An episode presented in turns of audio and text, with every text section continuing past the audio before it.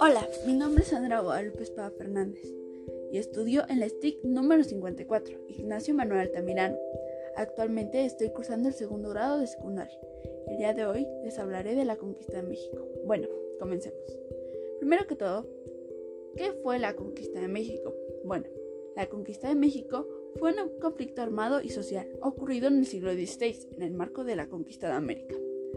Este acontecimiento empezó en 1519 con la llegada de Hernán Cortés en el estado actual de Veracruz y se cruzó con varias culturas, las cuales fueron los empoltecas, claucaltecas y toltecas. Hubo también factores que ayudaron a que se realizara de mejor manera la conquista, los cuales fueron los animales, enfermedades, alianzas técnicas y armaduras. Después, Moctezuma le brinda la entrada a Hernán Cortés a su palacio. Después de una derrota mejor conocido como la Noche Triste de Hernán Cortés, aquel se dirige a Otumba. El 7 de julio de 1520 se realizó la batalla de Otumba. Pelean españoles con tlaxcaltecos versus mexicas, otomís y regen a los maclacucas. Después se nombra a Cuauhtémoc Tlacatumi.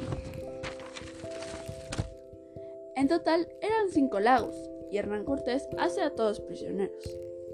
Cuauhtémoc recibe la resilación y el 13 de agosto de 1521 capturan a Cuauhtémoc, caída de Tenochtitlan y fin de la guerra.